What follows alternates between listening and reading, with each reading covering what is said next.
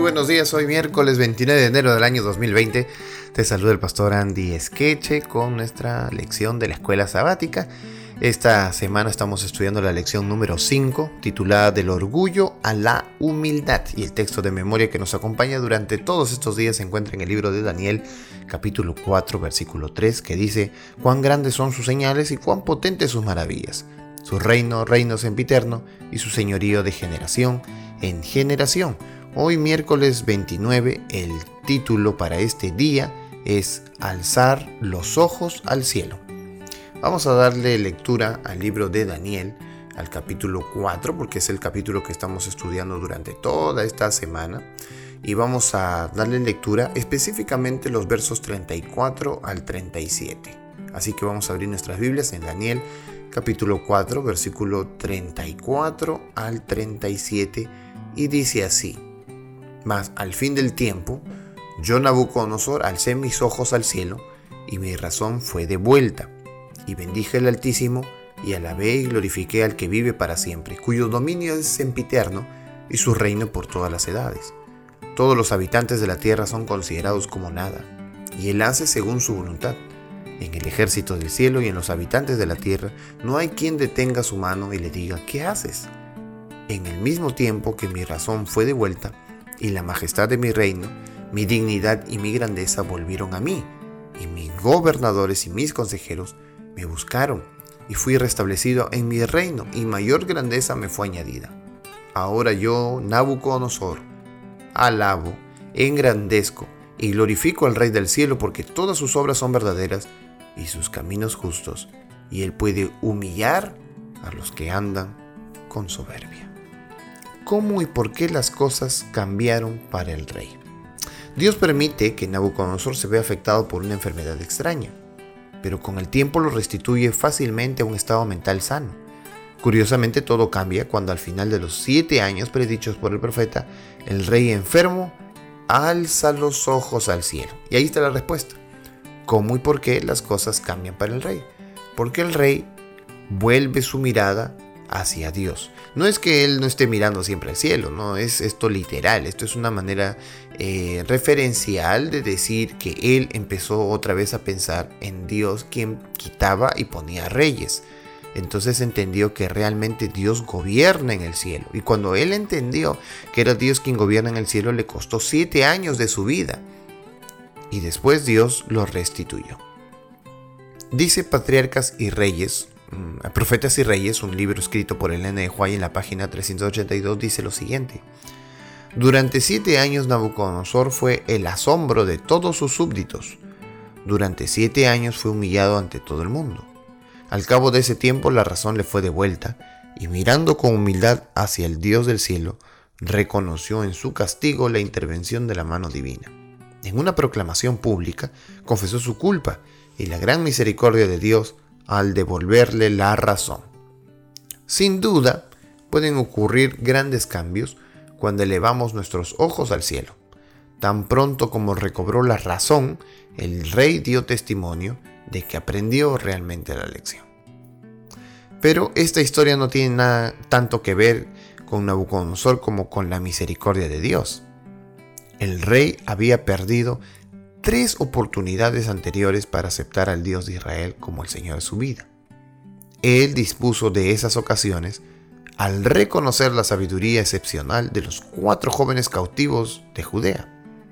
Cuando Daniel interpreta su sueño y cuando los tres hebreos son rescatados del horno de fuego, todas estas, eh, todos estos capítulos fueron un testimonio de los hijos de Dios para Nabucodonosor, un rey pagano, para enseñarle quién era Dios pero aunque él, eh, en los capítulos que hemos leído, él reconoció ciertas eh, partes de Dios, no reconoció a Dios como soberano. Al fin y al cabo, si ese rescate no lo humilla, entonces ¿qué podría hacerlo? A pesar de la obstinación del gobernante, Dios le da una cuarta oportunidad.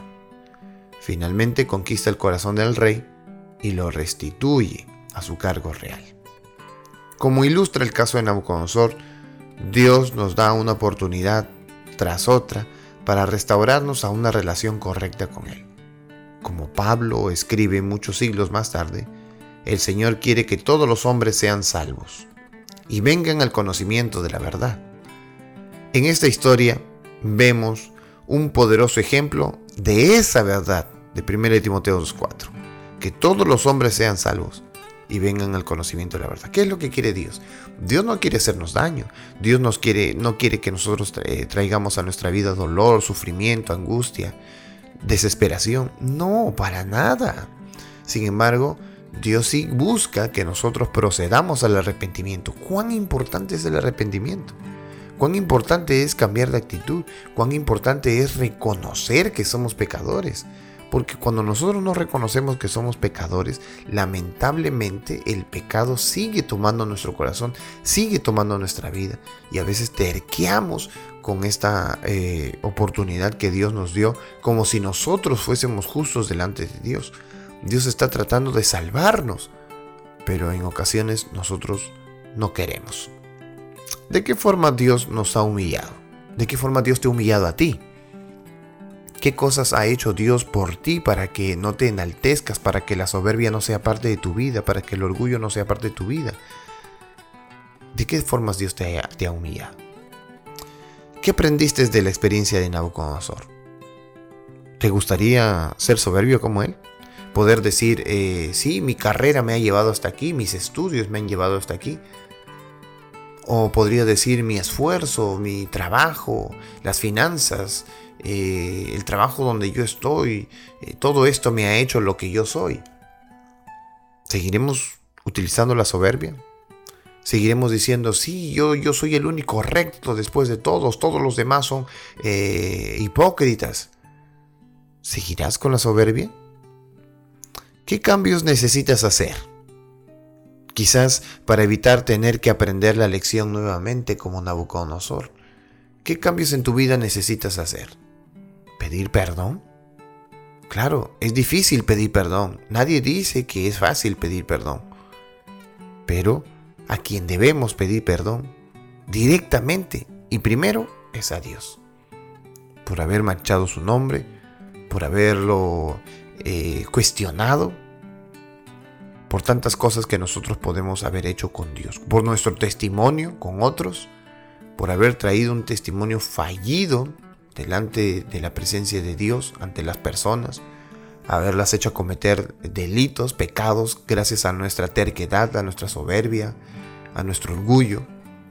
Dios es el Dios del cielo y Dios está dispuesto a cambiar nuestra vida y nuestro corazón si nosotros estamos dispuestos a obedecerle. Hoy día ha sido un día maravilloso al estudiar esta lección, puesto que debemos alzar nuestros ojos al cielo. ¿Qué significa entonces alzar nuestros ojos al cielo? Reconocer a Dios, que Dios es soberano de todo, dueño de nuestra vida, gobernador de todos los gobiernos del universo.